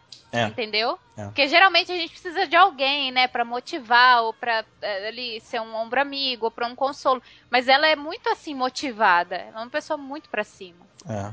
E assim, a que a gente falou dela não ter medo e ela quando assim que ela separou, ela ficou morando na casa de amigos e ela se oferecia exatamente para trabalhar como empregada Como- na é, casa, como né? doméstica. No, tipo, não tem essa, sabe? Era era a estrela, mas vamos lá, vamos começar tudo do zero. E ainda teve o problema que assim que ela que ela se separou, no, no último desespero lá, o Ike não queria que ela usasse o nome Tina Turner, né? Queria proibir porque foi ele que deu o nome, né? Então, né, até no filme dela, que é o que é baseado na biografia dela, é bem legal a cena dos, dos dois discutindo, né? Que ela fala assim, não, eu não quero nada dele, só o nome. é bem legal, assim. E ele tentou chupar tudo que dava, né? Sim. Lançar a música que já tinha, o caralho, lançar É. álbum, não sei o que. E ela falou, mano, foda-se, faz o que você quiser, eu, eu tô de boa, só não quero ficar perto de você. É, exato. É, foda. Não, e aí ela foi, no final dos anos 70, aí ela lançou os álbuns e tal, mas não, não chegou a ter o sucesso e tal, né? E aí, como o Febrinho falou, em, no começo da década de 80, aí, até é legal, porque ela fazia os shows, mas ela não tinha um contrato, né? Com as gravadoras, porque, como ninguém queria contratá-la. E, e aí ela resolveu que não, ela ia mudar totalmente, até que aí ela começa com esse cabelo todo arrepiado, o estilo rock and roll mesmo dela Sim, sim. vem nessa época, né? Até pra tirar a imagem da Tina Turner antes. Exato, a própria Capitol, que é a gravadora, Uhum. ela chega e fala pra ela, fala, ó, você vai mudar, só que você tem que mudar tudo. Você não pode Isso. mudar só, sei lá, sua música, você não pode mudar só lá na sua casa. Você tem que mudar a sua vida. Porque se, se alguém olhar pra você e lembrar de um pouquinho de Ike e Tina, vai fuder a nossa parada, tá ligado? Exato. Tem que olhar pra você e falar, Tina Turner. Uhum. Isso é complicado pra fazer, velho. É o que eu falo, a bicha é guerreira, mano. Isso é foda. É. Você mudar a sua vida toda, assim, é complicado. É, e é legal a forma como ela assina com a Capitol, que é, é uma jogada ali dela e do David Bowie, que era amigo dela, né? Que era. A, ela, a Capitol era a distribuidora do, do David nos Estados Unidos. E um dia lá ele conversando com os executivos e terminou a reunião e falou: Ah, então agora eu vou assistir um show da Tina Turner. Vocês não querem ir comigo? aí levou os caras e tal. E aí, assim, ela até conta que, que, que ela viu os caras assistiram e depois foram lá, deram os parabéns para ela e foram embora, não falaram nada de contrato, né? E aí ela falou, putz, tá indo, sabe? Não vou ter. Só que aí dois dias depois eles chamaram ela e falaram, não, olha, vamos gravar uma, um single aí. O foda é que agora eu tô lembrando do David Bowie lá no labirinto e pensando na Tina Turner e o cabelo deles é muito igual, né? Nossa, é verdade. Eu acho que eles usavam o mesmo cabeleireiro. Eles aprenderam a fazer no mesmo. Deve ter uma referência aí, não é possível, cara. Ou um ensinou pro outro, né? É. Eu acho que ela que deve ter ensinado. É muito foda. E aí foi aí que ela lançou a regravação, né, do Let's Stay Together. Aí. Ai. e agora o Febrini deu essa, essa cantou aí pra gente, mas é muito legal realmente a gente falando da voz dela, né? Cara, ela tem um grave que, putz, é só ela, sabe? É única. Assim. Se eu falar, é a Tina Turner mesmo. E sabe, eu, acho, eu acho foda que ela faz. Sabe quando ela tá cantando e ela faz uma vozinha meio rabugenta? tá ligado? Cara, eu acho tão foda no meio da música. É tipo, ela, parece que ela dá uma desafinada de propósito, mas ela faz Sim. aquele negócio. É muito louco, né, cara? É muito legal, muito legal. É, é, é, uma coisa que. É aquele tipo de artista que as pessoas podem cantar a música e tal, mas ninguém consegue fazer igual ela, sabe? Tem uma Exato. coisa que. Não é tem delas. mesmo. Na, no meio da entrevista lá, ela dá uma palhinha assim da de uma música dela. Eu nem sei, gente, eu assisti tanta entrevista, eu não sei nem falar qual, de quem que é, assim. Mas numa entrevista dela, o marido atual dela tá tocando, assim, um, um violão. Ah, sim, né? E ela tá ali cantando, assim, suave, sabe? Você tá até meio que dormindinho. De repente ela dá um grito. Mano, você vê que até o entrevista, até o cara que tava fazendo a entrevista dá um pulo, sabe? sim, sim. Ela é foda, cara. Puta é. que pariu. As músicas românticas, né? Como a, essa própria Ai, caralho, como que é o nome? Let's Stay Together? Let's Stay Together. Ela começa bem na manha e tal, depois ela vai, né, explodindo aquela parada. Mas, puta, cara, na metade da música a mulher já dá um demônio, mano. Ah, é. E é aqueles vocais, né, aqueles gritos, e ela desconstrói completamente a música, né? A música Nossa, tem, um, tem um ritmo, né? A música tem um, uma, uma, pausa, né? E ela, tipo, ela foda-se, ela dá um gritão aqui, ela fala uma frase rapidinha Tipo, é verdade. É, ela é foda, ela é do caralho. Cara, ela cantando ela... Proud Mary mesmo, como você tem um grau de comparação com Creedence, por exemplo, uhum. é totalmente diferente quando Sim. um canta e quando o outro canta. Sim, Porque é. o Creedence, se você for cantar que nem o Creedence canta, tipo no karaokê, dá pra você seguir. Se você for cantar junto com ela no. É, é, não segue um ritmo certinho, sabe? Exato, exato. Isso que é maneiro, né? É a parada. No começo, assim, ela vai falando as frases, tipo, sabe? Tipo, recitando, assim, as frases. De repente ela já dá um, um outro grito e já canta. Exato. Você não consegue seguir. O maneiro das regravações é isso. E é, é. é, isso que tinha que ter, né? Hoje em dia a gente vê regravação que é igual. Você fala, uhum. é igual, velho, tá ligado? Puta. Quando o cara faz uma regravação e põe um bagulho a mais, ou sei lá, meu, no meio da música põe um, um rap, sei lá, tá ligado? As meninas aí, a Beyoncé, essa galera faz muito isso, né? Faz a música e no meio da música põe um rap, não sei o que e tal, e depois volta. Puta, isso é foda, é um diferencial. E o diferencial da Tina era isso, cara. Ela desconstruía completamente o ritmo é. da música. Tem ela ela cantando a Come Together dos Beatles. Caramba, parece outra música, assim. Você fala, caraca, não é possível, sabe? É muito foda. a própria Proud Mary aí que a Luanda falou, é um, cara, ah, é uma é das demais. músicas que eu acho mais foda, assim. Não só a Proud Mary, ela canta também aquela I Heard to the Grapevine lá. Sim, I sim. heard it to the grapevine. Mano, ela cantando é um regaço, velho. Você fala, caralho, desculpa que dance. É verdade. Nossa, e assim, a Proud Mary é, é um show, né? Que ela começa lentinha e para e já tá muito é. massa. Uhum. Aí a hora que ela acelera, tipo, e é, um, é aquele negócio do susto, né? De repente. É foda. Nem parece que ela tá cantando, parece que ela tá falando, sei lá. É? Não dá, Tipo assim, ó, eu peguei esses dias. Eu tenho muito esse costume, né? De pegar as letras em inglês assim e colocar nas músicas e vou cantando junto. Aí esses dias, tipo, eu geralmente. Eu gosto muito mais dela cantando Proud Mary do que o Creedence. Só que o Creedence eu consigo acompanhar a letra, tipo, cantando a letra certinho. Ela eu não consigo, entendeu? É verdade. É, é foda. É difícil eu tentei umas três vezes, aí eu perdi a paciência. é, só, só um dado aqui sobre esse álbum que a gente tá falando aí, né? Que foi quando ela voltou mesmo, assim. É nas, o... nasceu, né? Não, hã? Não é o Pri Private Dancer, né? Isso, é isso. 83, é. Sim, que vendeu 5 milhões de cópias só nos Estados Unidos, cara. Uhum. É coisa pra caralho. Pra uma pessoa que tava em baixa, esquecida completamente da mídia, é foda, maluco. Como se, sei lá, um artista, sei lá, fala um artista nacional aí que tá muito esquecido. Sei lá, o Fábio Júnior, né?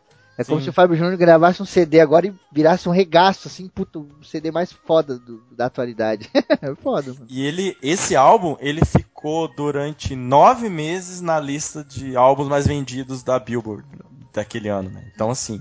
Até tem uma coisa, a Tina Turner, ela é a a artista feminina que mais vendeu ingressos para shows nas suas turnês da história. Tipo, ninguém nunca conseguiu vender tanto ingresso quanto ela. Porque se a gente falar assim de álbum e tal, o pessoal fala, ah, mas os artistas novos, né?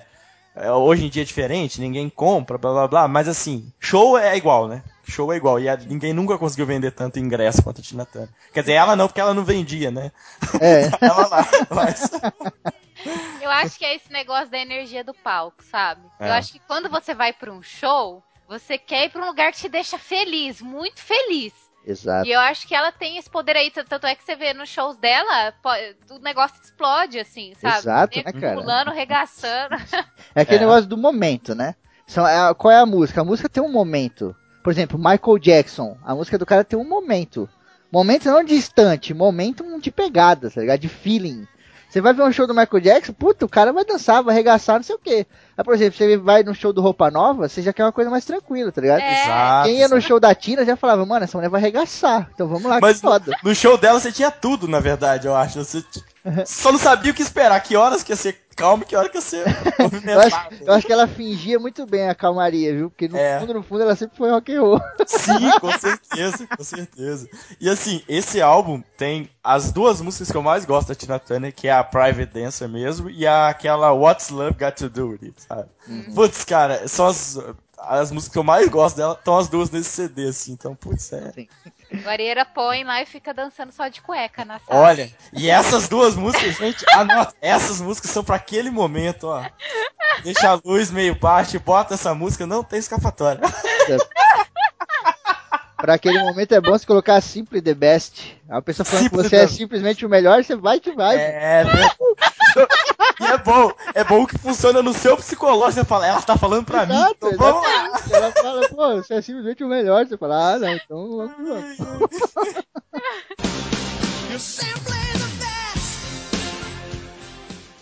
E no, no, mesmo ano, ela ainda participou da, daquele projeto do Michael Jackson e do Lionel Rich, né? Do We Are the World. Sim, sim. Ela cantou também, que só tinha gente fera ali, né? Os artistas mais importantes na época. Para, Michael Jackson, não precisa falar mais nada. É.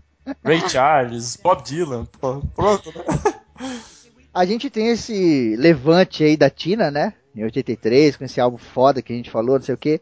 E aí acontece. Não, levante não isso não foi levantar, isso foi levantar, mas com os dois pés no peito. O Shoryuken, né? O Shoryuken. Imagina a Tina é. Turner dando um Shoryuken de fogo. Shoryuken. Com os dois dedinhos assim pro Ike ainda, ó. É, e aí, tipo, em 85 a gente já tem a participação dela no Under the Dome lá, né? É, no Mad Max. Thunderstorm, Thunderdome, né? É Thunderdome. É Mad Max, onde ela era aquela imperatriz Aunt-Entity lá, né? Isso. Então, e é um sonho para ela também que se realiza, porque ela sempre quis interpretar, né? Sim, uhum. e é um bagulho positivo de todas as maneiras possíveis, né? Porque, putz, a mulher acabou de vir de, de um hiato aí, tá arregaçando, já, puf, tô no cinema.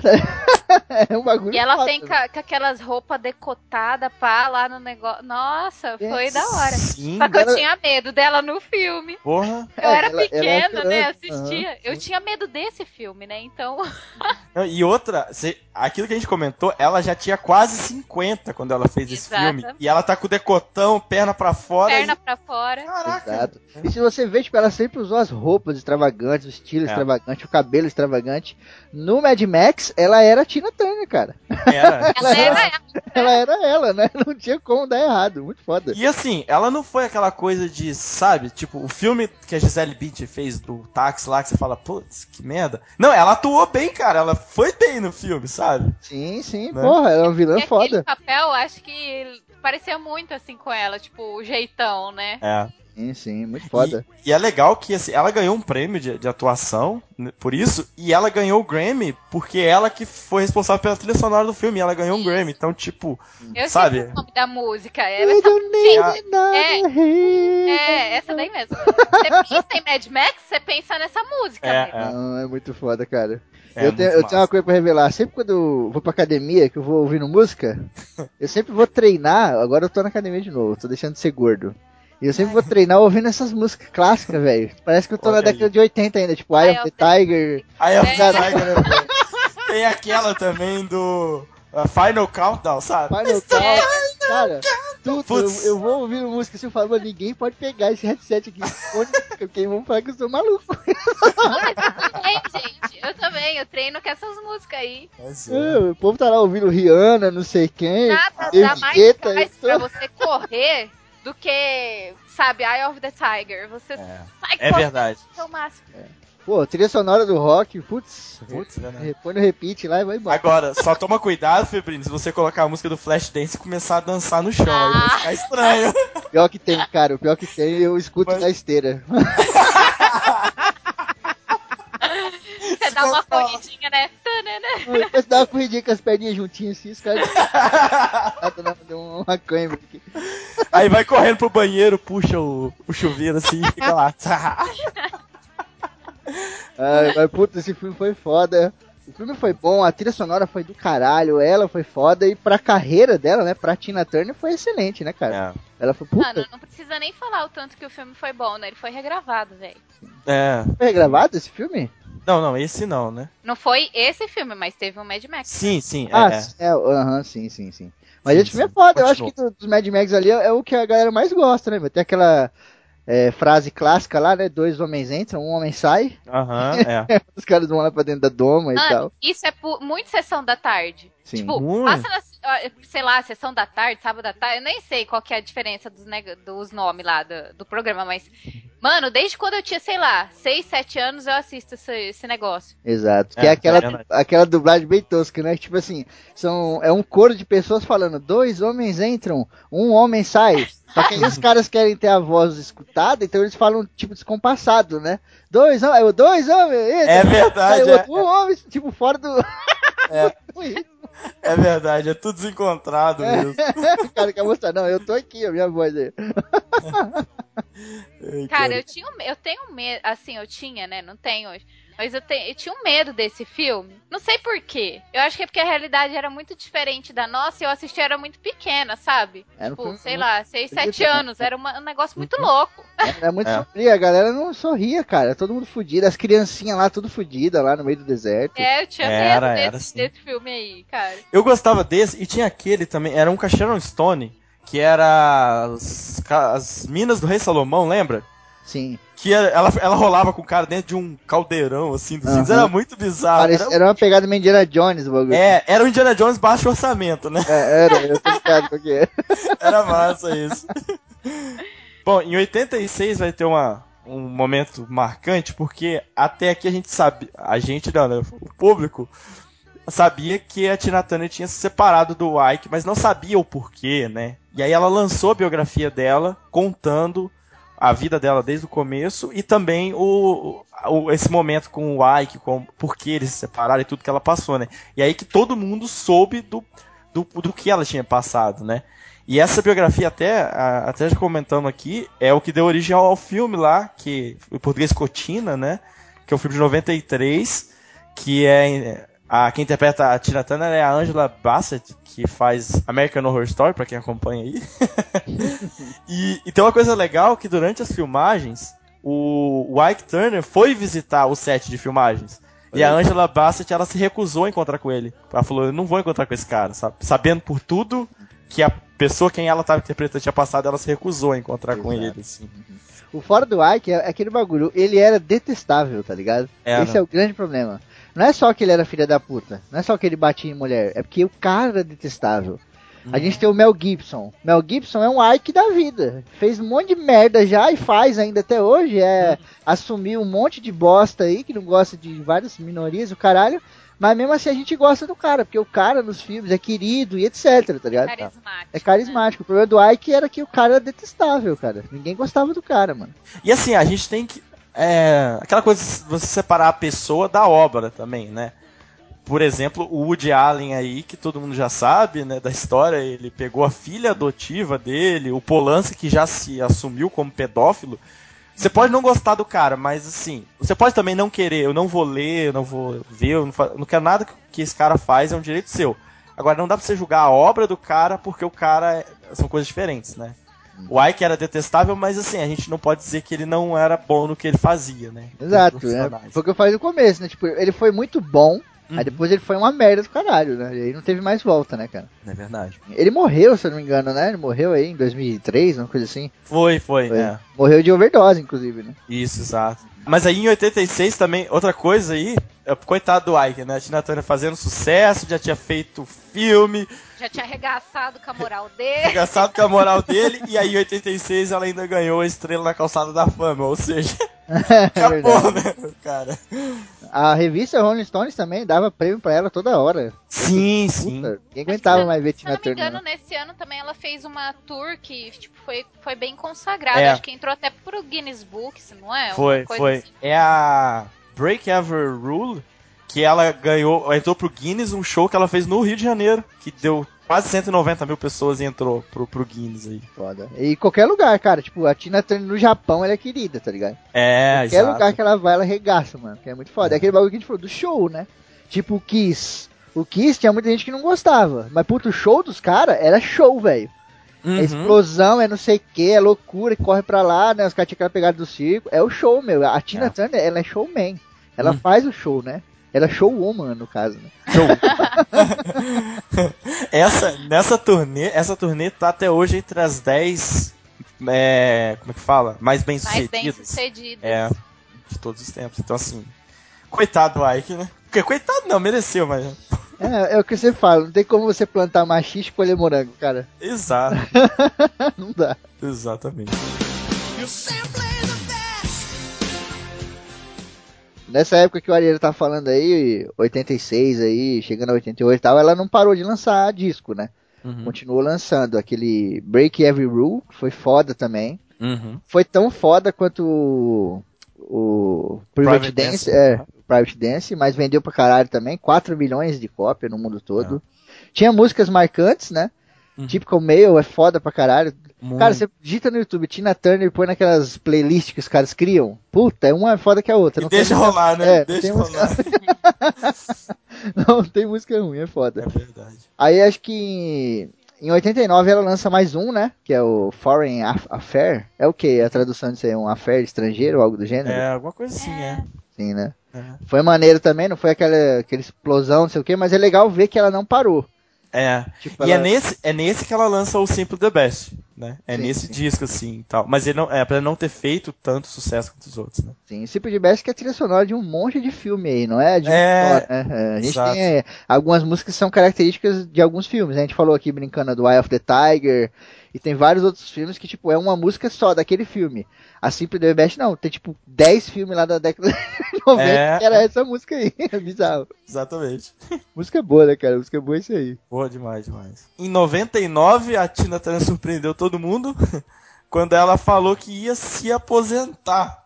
Assim, cara, né? Porque aí ela lançou o último álbum dela, né? Que ele falou: Olha, esse é o último álbum, eu vou me aposentar e depois dessa não vai ter mais. E alguém falou: Mas como assim? Você vai parar? Aí ela falou: Não, eu disse que eu vou me aposentar. Eu só vou parar quando eu for velha. E eu ainda não sou velha, sabe? Depois ela acabou voltando, né, numa turnê em 2008 para comemorar os 50 anos de carreira e tal. Mas esse álbum de 99 foi realmente o último de estúdio, né? Dela. Depois lançou coletânea. Sim, é que, tipo, a pegada. É aquele negócio que a gente fala do marketing também, né?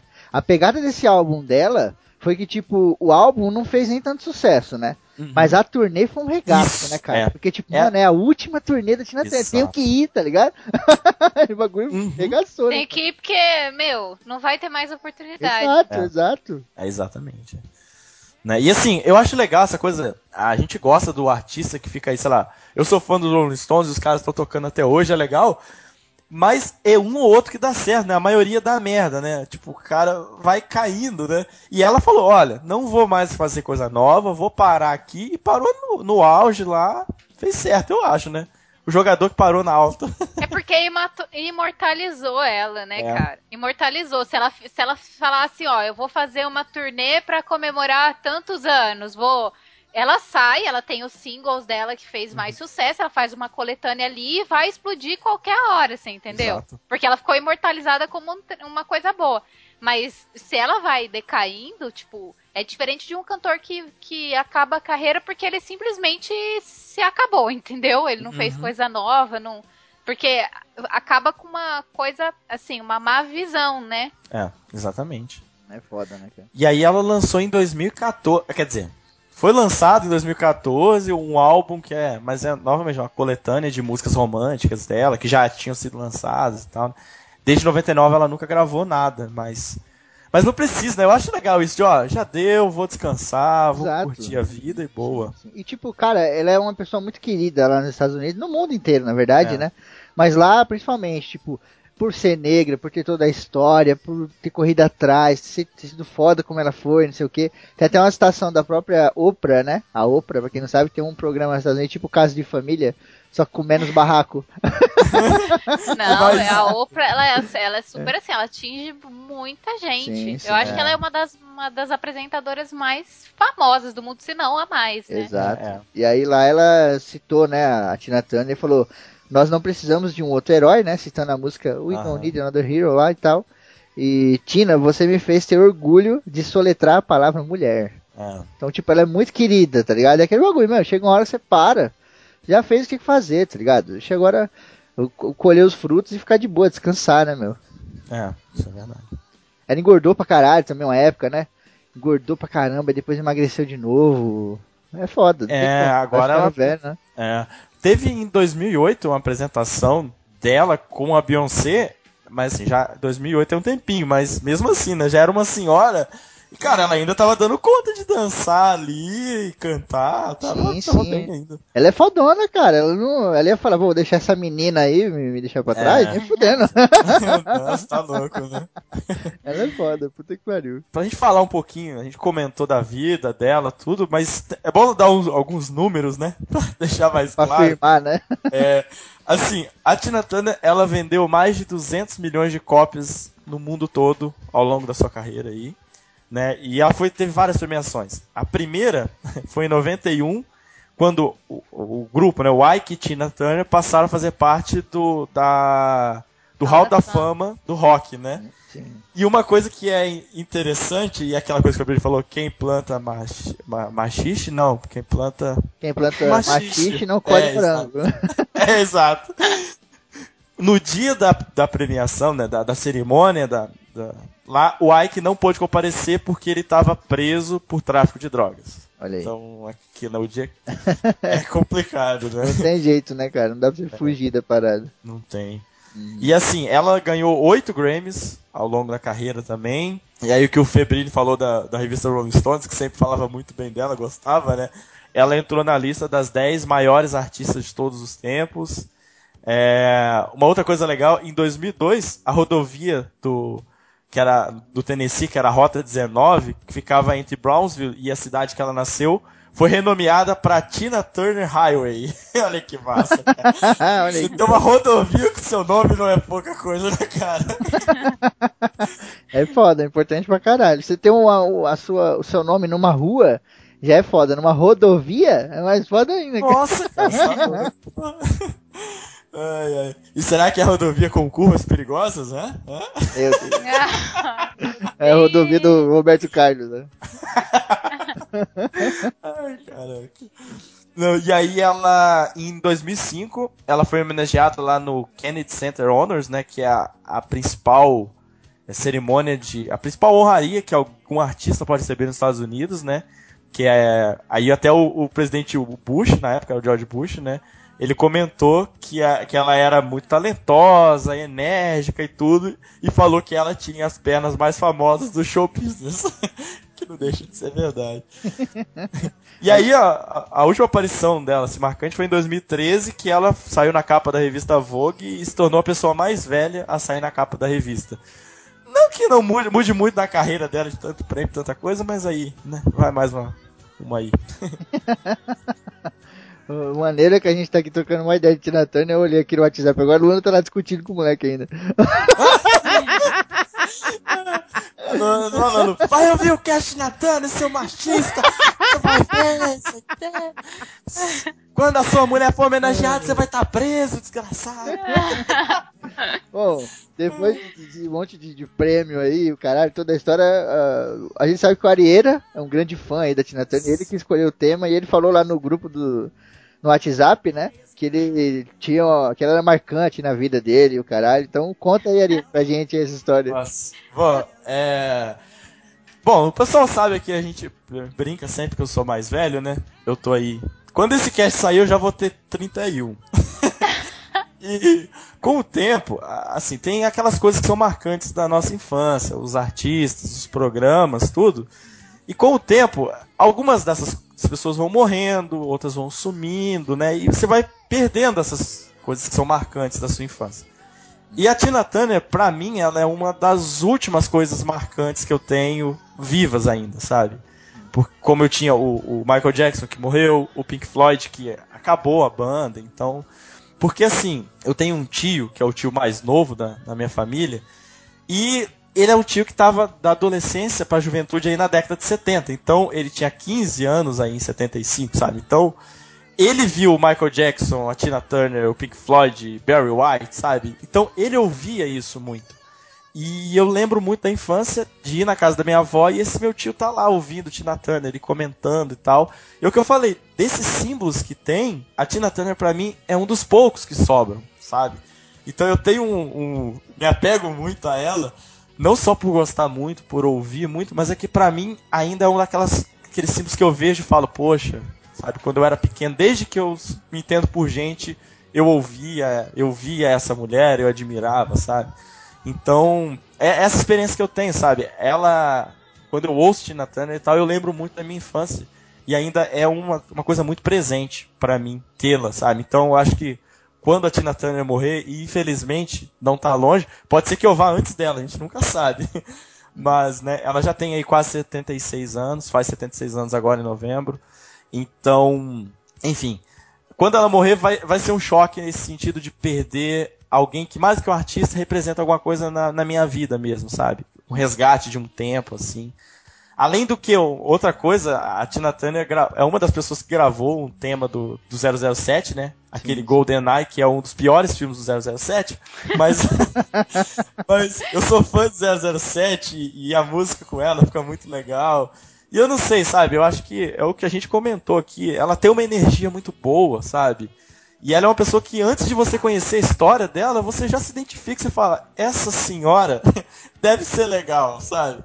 Sim. E aí depois você conhece tudo que ela passou, e eu acho que ela é muito um exemplo de não desistir e vá, faça o que você quer, entendeu? Sim. Se tá tudo para não dar certo, você vá e faça, e a hora que você tiver no auge, você falar, quero parar porque é o que eu quero, pare, entendeu? Faça o que é bom para você e nunca desista, assim, sabe? Então, Exato. Então, Mas, tipo, é, ela é a guerreira que eu falei, ela não vai morrer tão cedo, cara, porque tem que esperar Nossa. dar o apocalipse da falta d'água. Ela vai criar a Barter Town lá pra ser a rainha do lugar. Né?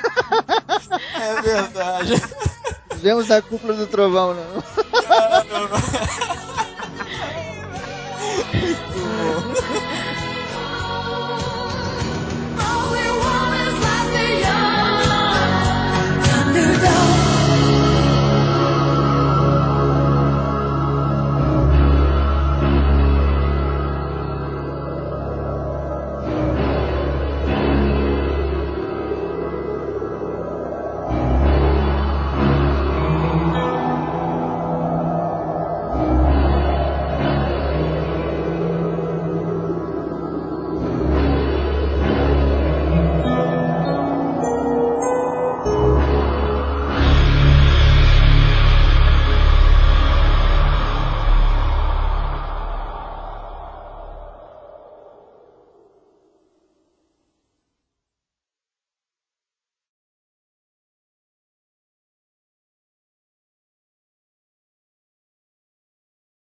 Olá, pessoas. Aqui quem fala é a Luanda. E eu sempre achei que a Elvira é a imitação. A, a Elvira. Não. tá ótimo, tá ótimo. Assim é bom, já começa. Eu sempre Ai, achei que a Elviração. A Elvira Turner era a rainha das, das, das... É, eu ia falar Rainha das Trevas, ô oh, cacete.